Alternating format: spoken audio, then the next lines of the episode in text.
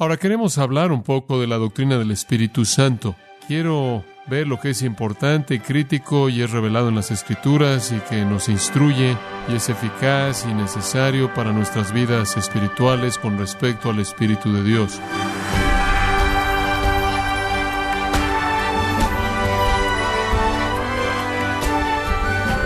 Le saluda su anfitrión Miguel Contreras dándole la bienvenida, gracias a vosotros, con el pastor John MacArthur. El Dios único, el Dios de la Biblia, existe eternamente como tres personas distintas, que es la Trinidad. Los cristianos creemos en el Padre, el Hijo y el Espíritu Santo. Pero, ¿quién es el Espíritu Santo? ¿Por qué es una persona y no una fuerza como algunos enseñan erróneamente? O John MacArthur contestará estas y otras preguntas conforme da inicio el estudio titulado Quitando el misterio de la obra del Espíritu Santo, aquí en gracia a vosotros. Ahora queremos hablar un poco de la doctrina del Espíritu Santo. Quiero ver lo que es importante crítico y es revelado en las Escrituras y que nos instruye y es eficaz y necesario para nuestras vidas espirituales con respecto al Espíritu de Dios tenemos que asumir unas cuantas cosas y una es que vamos a asumir que usted entiende que el Espíritu Santo es Dios. De hecho, en Hebreos 9:14 se hace referencia a Él como al Espíritu Eterno. Y entonces eso en sí mismo afirma que Él es Dios, quien es eterno y quien únicamente es eterno. Génesis 1:2 nos dice que Él es el que se movió sobre la faz del abismo y le dio forma. Por lo tanto, Él es el Creador. Las Escrituras también nos dicen que Él es el agente divino mediante quien las Escrituras fueron escritas. Santos hombres de Dios escribieron conforme fueron movidos por el Espíritu Santo. Hay pasajes trinitarios en las Escrituras, tales como el bautismo de Cristo, en donde usted tiene al Espíritu descendiendo como paloma, tiene al Padre hablando desde el cielo y tiene al Hijo presente. Y entonces Dios no es solo un Dios que aparece en tres personas diferentes en momentos diferentes. Él es en todo momento tres, Padre, Hijo y el Espíritu Santo. Entendemos entonces que cuando hablamos del Espíritu Santo, estamos hablando de Dios, Dios, la tercera persona de la Trinidad, totalmente Dios, digno de alabanza, digno de adoración, digno de todo lo que le damos a Cristo y de todo lo que le damos a Dios Padre. Vamos a dejar eso como el cimiento, que entendemos que el Espíritu Santo es de hecho, como es así designado en las Escrituras, el Espíritu de Dios, así como Jesús es el Hijo de Dios. Pero quiero que veamos, en base a esa suposición, lo que es su ministerio divino, cómo es que Él opera para cumplir con los propósitos de Dios. En la eternidad pasada, cuando el Padre y el Hijo acordaron llevar a cabo la obra gloriosa de la redención, el Padre determinó crear un mundo y a partir de ese mundo llamar a la gloria eterna a una humanidad redimida como un regalo de amor para su Hijo. El Hijo responde al estar dispuesto a recibir ese regalo y encarnarse en este mundo y por lo tanto pagar el precio necesario para comprar ese regalo el precio de la redención en la cruz. Y entonces pensamos en ese compromiso entre el Padre y el Hijo, y eso echa a andar a toda la historia redentora, pero es importante afirmar también que el Espíritu Santo acuerda en todo eso y se convierte en el que hace la aplicación de ese plan. Es el Espíritu, por ejemplo, que viene sobre María y a ella se le da un niño sin un padre humano. Es el Espíritu quien llena al Señor Jesús y quien opera a través de él, de tal manera que negar el poder de Jesús era blasfemar al Espíritu Santo. Es el Espíritu, en la voluntad del Padre, quien lo resucita de los muertos. Es el Espíritu quien desciende y establece la iglesia, es el Espíritu quien regenera a todo creyente. Es el Espíritu quien ha dado, como dije, toda la revelación de Dios, de tal manera que todo lo que conocemos acerca de Dios y todo lo que conocemos acerca de la historia redentora y todo lo que conocemos acerca de la salvación es el producto del Espíritu Santo. Entonces, cuando hablamos del Espíritu Santo de Dios, estamos hablando del Dios mismo, como los hombres de la antigüedad solían llamarlo. Él es igual a Dios, a Dios Padre en todo sentido, igual a Dios Hijo en todo sentido, y de ninguna manera Él es menos que igual a ellos. Sin embargo, Él no recibe consideración por igual, y eso quizás sería más el caso en este clima en particular de lo que ha sido antes, por lo menos en mi vida, en el pasado. Me acuerdo cuando comencé en el ministerio como alumno de universidad y hablaba aquí y allá en convenciones de jóvenes y en lugares así. Casi todo el mundo quería que hablara del ministerio del Espíritu Santo. A donde quiera que iba se me pedía que hablara de lo que significa ser lleno del Espíritu, lo que significa andar en el Espíritu, lo que significa ser sellado por el Espíritu, lo que significa ser morado por el Espíritu de Dios, lo que significa ser enseñado por el Espíritu, lo que significa cuando la Biblia dice que les haré recordar todas las cosas por el Espíritu, el Espíritu de verdad. Este era un énfasis primordial. Se escribieron muchos libros acerca del Espíritu Santo, acerca del ministerio del Espíritu Santo. Y yo diría que probablemente fue el ministerio del Espíritu Santo lo que fue el tema dominante en esos primeros años de mi ministerio. Se decía mucho menos acerca de la persona y obra de Jesucristo. Habían algunas cosas que en cierta manera se daban por sentado, estándares, y muy poco se decía de la doctrina de la justificación, sustitución, imputación, lo cual es muy popular en círculos evangélicos en la actualidad, y francamente no se decía mucho acerca de Dios y la persona de Dios y la naturaleza de Dios. Si usted quería encontrar un libro así, realmente tenía que regresar a la literatura puritana y encontrar el libro de Stephen Charnock de la existencia y los atributos de Dios o algún libro antiguo acerca de Dios, hasta que el pequeño libro de A.W. Tozer comenzó a adquirir interés público, el conocimiento del santo y después el libro tan impactante de J. I. Packer, Conociendo a Dios, llegó al escenario en los primeros años de mi ministerio y la gente comenzó a enfocarse hacia Dios.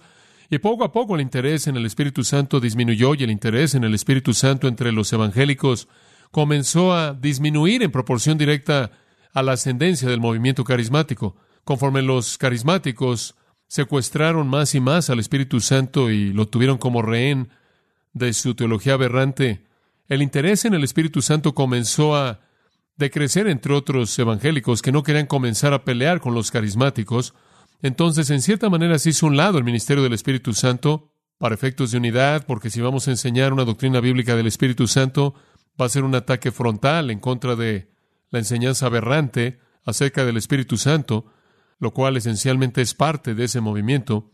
Y entonces, poco a poco, la explicación significativa, útil, directa, precisa, las presentaciones bíblicas de la persona y obra del Espíritu Santo comenzaron a desaparecer. Después de que el movimiento carismático cumplió con su trabajo, en cierta manera, de llevarse al Espíritu Santo, llegó el movimiento pragmático. Y el pragmatismo básicamente dijo que podemos llevar a cabo la obra o el trabajo de la iglesia, podemos cumplir con el trabajo del ministerio mediante medios humanos. Si tan solo podemos inventar una estrategia mercadológica apropiada, podemos ganar a la gente para Cristo. Si podemos inventar cómo presentar de manera eficaz el mensaje y abordar a la gente en base a su necesidad percibida, podemos convencerlos mediante nuestra técnica y mediante nuestro estilo para que abracen el Evangelio. Si podemos entender las claves psicológicas de la gente, podemos encontrar lo que los motiva, si podemos definirlos psicológicamente, entonces podremos alcanzarlos. Y entonces, conforme la iglesia se movió del movimiento carismático al movimiento psicológico, y al movimiento pragmático, el interés en el Espíritu Santo continuó disminuyendo y disminuyendo y disminuyendo hasta que aquí estamos en la actualidad y es algo muy raro oír un mensaje acerca de la persona del Espíritu Santo, del ministerio del Espíritu Santo. Por un lado, no queremos enseñar la verdad en contraste al error que es tan popular acerca del Espíritu Santo. Por otro lado, no estamos realmente seguros de que el Espíritu Santo es tan crítico acerca de todo, no es tan importante en todo, porque somos tan buenos en lo que hacemos en términos de mercadotecnia, y estrategias y hemos descubierto cómo la gente piensa y hemos entendido también a la gente con nuestro análisis psicológico que básicamente sabemos cómo llegar a ellos y quizás el ministerio del Espíritu Santo no es tan crítico como lo fue una vez. Y no lo diríamos, pero hace que el Espíritu Santo sea menos crítico. Bueno, algo así estaba pasando en el pensamiento de los Gálatas, en las iglesias en Galacia y Pablo se dirigió a ello. Pase a Gálatas capítulo 3, un enfoque un poco diferente, pero lo mismo, la misma idea. Ellos también estaban disminuyendo el lugar del Espíritu Santo. Leeremos los primeros tres versículos y haremos un par de comentarios simplemente para preparar el contexto. Oh Gálatas insensatos, ¿quién os engañó ante cuyos ojos Jesucristo fue presentado públicamente como crucificado? Esto es lo único que quiero saber de vosotros. Y es esto. ¿Recibisteis el Espíritu por las obras de la ley o por el oír con fe? ¿Sois tan necios, habiendo comenzado por el Espíritu, que ahora sois perfeccionados por la carne? Los Gálatas, como el resto de los creyentes, comenzaron sus vidas cristianas en el poder del Espíritu. Así es como comenzaron. Pero estaban siendo influenciados por maestros judaizantes. Esos serían judíos que afirmaban el Evangelio y al Señor Jesucristo, pero también añadían la necesidad de la circuncisión, circuncisión física literal y obediencia a la ley mosaica como algo necesario para la salvación, de tal manera que esencialmente le están pidiendo a la gente que sea salva mediante el Señor Jesucristo y entonces vivan sus vidas, si su salvación va a ser legítima, siguiendo ceremonias mosaicas, la circuncisión y la ley mosaica. El Evangelio de la Gracia entonces desaparece y en su lugar entra un sistema de esfuerzo humano. Pablo llama esto engañados. Engañados describe su condición. Vaskaino es el verbo griego. Significa fascinar, significa encantar de una manera engañosa. ¿Quién los ha encantado y los ha alejado de la realidad? ¿Quién los ha encantado y los ha alejado de la verdad? Ellos se habían convertido en víctimas intencionales, sucumbiendo a un tipo de espiritualidad que agradaba a la carne. Recibieron el Espíritu Santo por la fe, comenzaron la vida cristiana por la fe, va a ser perfeccionada por la carne, va a ser perfeccionada mediante métodos carnales, por la circuncisión y por guardar la ley y las ceremonias. El punto de Pablo es bastante simple. Si una persona recibe salvación eterna mediante la confianza en Cristo, quien es públicamente presentado como crucificado, versículo 1, y en ese punto, al creer en el Cristo crucificado, ha recibido la plenitud del Espíritu Santo que mora en él, como todos los creyentes lo reciben en el punto de la salvación. Y si con el Espíritu estableciendo su residencia en la vida de ese creyente, el poder de Dios, por lo tanto, es colocado a disposición de ese creyente, ¿por qué es que alguien se volvería al esfuerzo humano para alcanzar metas espirituales? El Espíritu Santo es la fuente del cristiano de la vida y el poder. El Espíritu Santo es para el cristiano lo que el Creador es para la creación. Sin Dios el Creador, el mundo no llega a existir. Sin Dios como el sustentador, no continúa existiendo. Es Dios quien lo creó y Dios quien lo sustenta. Y así es con el Espíritu Santo y el cristiano. Sin el Espíritu Santo no seríamos la nueva criatura. Sin el Espíritu Santo no naceríamos de nuevo, no seríamos regenerados, y sin el Espíritu Santo no continuaríamos siendo continuamente santificados por el poder divino. Inmediatamente fuera del Espíritu Santo, regresaríamos a un estado de muerte espiritual del cual salimos. La creación no puede continuar, no puede sobrevivir sin el poder sustentador de Dios el Creador, y tampoco puede un cristiano sustentar esa vida cristiana mediante obras o mediante ceremonias o mediante ritual religioso, únicamente puede ser sustentado, sostenido por el Espíritu Santo. Si no fuera sostenido, sustentado por el Espíritu Santo, lo vuelvo a decir, regresaríamos a un estado de muerte espiritual. Vivimos en el Espíritu, estamos siendo mantenidos por el Espíritu, Él es la fuente de nuestra vida, Él es la esfera de nuestra existencia espiritual. Nadie es salvo sin el Espíritu, ni es santificado sin el Espíritu. No podemos ministrar en la carne, ministramos eficazmente y solo en el Espíritu. Entonces, ¿por qué, le dice a los Gálatas, comienzan a entender el poder del Espíritu que los salvó y después dar el espalda a esa obra del Espíritu por gracia en su corazón y regresar esas cosas que dejaron, esas cosas externas, carnales, esos elementos simbólicos que eran una sombra? ¿Por qué comenzar en el poder del Espíritu y tratar de perfeccionar lo que fue comenzado en la carne? En la carne. Tengo la idea de que la iglesia evangélica en la actualidad ciertamente diría haber comenzado en el poder del Espíritu, en la salvación, ahora ha tratado de perfeccionarse a sí misma en la carne.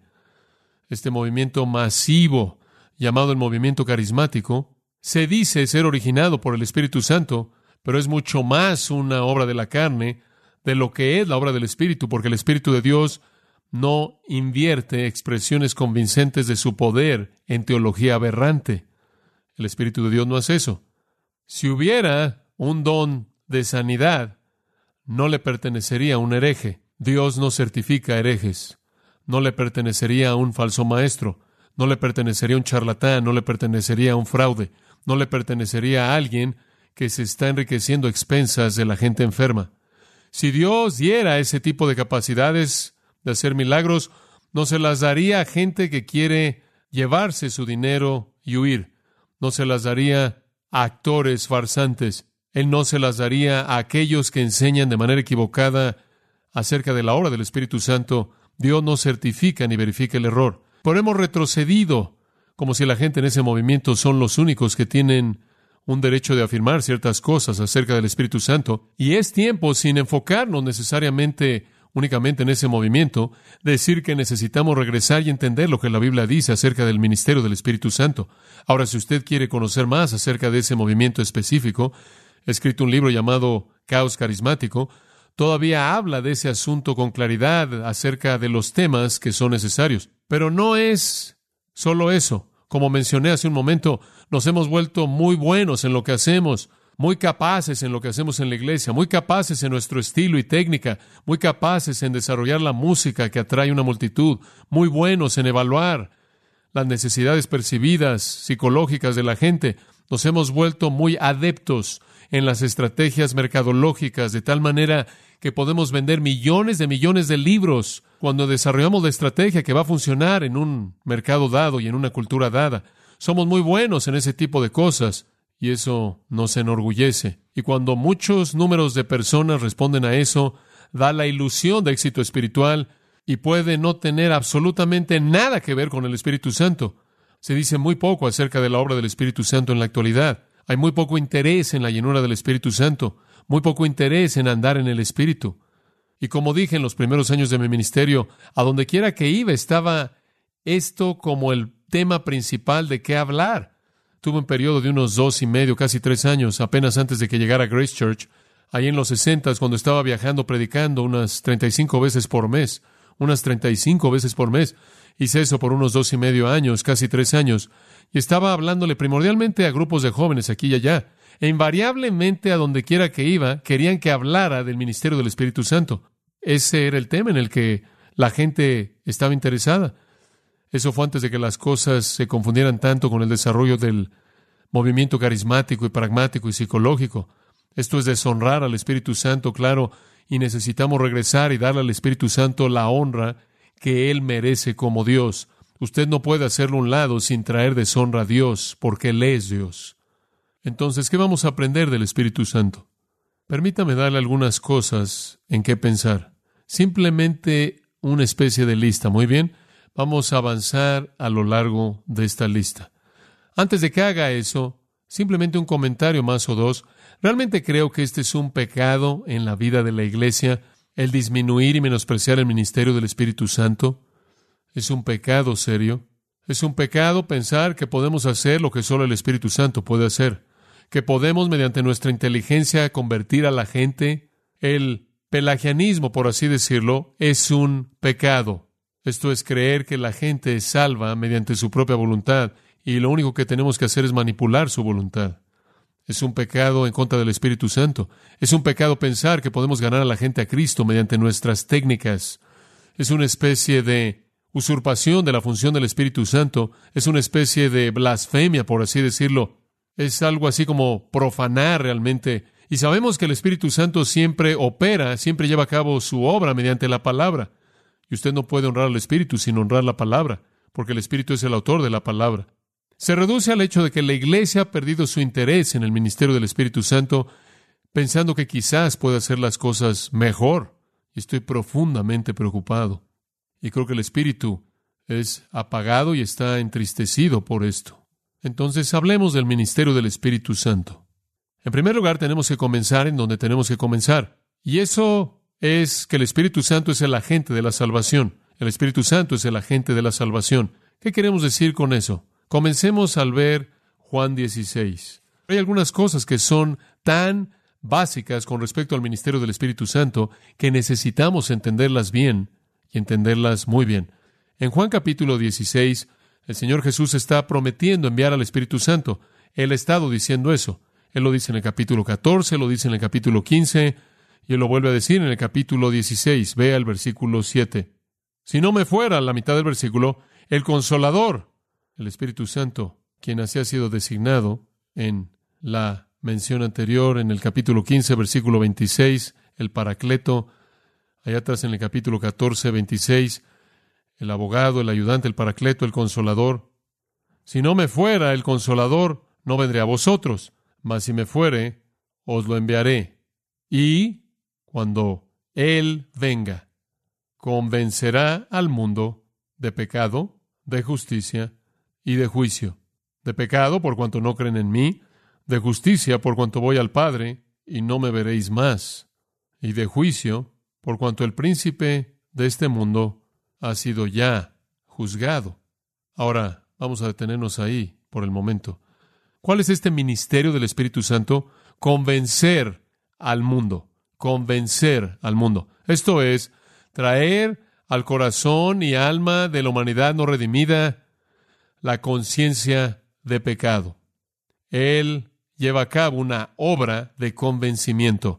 Él convence de pecado, en primer lugar, porque no creen en mí. Y ese es el pecado que condena. Finalmente y en últimas. Ningún otro pecado, finalmente y en últimas, lo condenará usted, sino ese. Aquellos que van al infierno, van al infierno porque no creen en Cristo. Cualquier otro pecado es perdonado cuando uno cree en Cristo. Entonces, este es ese pecado definitivo condenador, rechazo de Jesucristo. El Espíritu entonces convence, el Espíritu opera en el corazón para producir culpabilidad y temor y ansiedad y miedo y terror y la realidad del pecado. Y después, en segundo lugar, justicia. Por cuanto voy al Padre y no me veréis más. ¿Qué significa eso? Significa que el Espíritu convence al pecador no solo de su propio pecado, sino que el Espíritu convence al pecador de la justicia de Jesucristo, quien es totalmente diferente del pecador, y esa es la razón por la que el Padre lo recibió a su diestra. Él fue a su Padre, y su Padre lo recibió y lo sentó a su diestra debido a su justicia perfecta. Es el Espíritu de Dios entonces quien opera esas grandes realidades en el corazón humano, la realidad del pecado del pecador y la justicia del Salvador. Y el Espíritu también produce en el corazón convicción, con respecto a juicio, que el pecado será juzgado porque el príncipe de este mundo ha sido ya juzgado.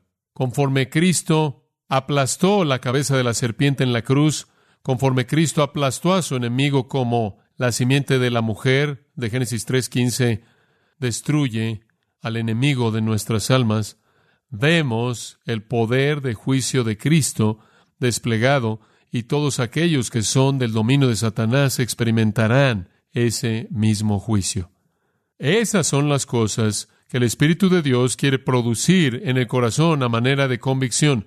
Convicción de pecado, porque la gente no cree en Cristo. Convicción de la justicia absolutamente perfecta de Cristo, quien por lo tanto ha satisfecho a Dios con una expiación suficiente y propiciación y entrado al cielo, y se ha sentado a su diestra, y de la realidad del juicio en contra de aquellos que permanecen como parte del dominio de Satanás, debido a que esas son las áreas en las que el Espíritu Santo opera para convencer a los pecadores. Entonces, esas deben ser las áreas que proclamamos, ¿verdad? El Espíritu Santo no lleva a cabo esta obra en un vacío. Conforme predicamos pecado y justicia y juicio, probemos la verdad necesaria para que el Espíritu de Dios lleve a cabo su gran obra. Hay que reconocer que predicar el pecado no es popular, no es lo que la gente quiere oír, pero es absolutamente necesario. Predicar la justicia perfecta de Jesucristo y el hecho de que su sacrificio es por lo tanto una satisfacción perfecta de la ley santa de Dios y la ofrenda perfecta que satisface su ira santa, Él entonces recibe a Cristo a su diestra y entonces estamos predicando aquí la gran doctrina de la sustitución, las grandes doctrinas de la propiciación. Y claro, predicamos juicio, y eso significa el juicio del príncipe de este mundo y todos aquellos que son parte de su reino de las tinieblas, predicamos juicio eterno, infierno eterno, ira eterna, retribución eterna. El Espíritu de Dios opera para producir estas cosas. El Espíritu de Dios necesita que la palabra sea proclamada en estas categorías para que Él lleve a cabo su obra. Y hay literalmente a lo largo de las páginas de las Escrituras, a lo largo de las páginas de las Escrituras, estas verdades son reiteradas una y otra vez en el Antiguo Testamento a manera de profecía y tipo y símbolo, y a lo largo del Nuevo Testamento. Escuche 1 de Tesalonicenses 1:5, porque nuestro evangelio no vino a vosotros en palabras solamente, sino en poder y en el Espíritu Santo con plena certidumbre. Cuando usted predique el evangelio en el poder del Espíritu, él produce convicción.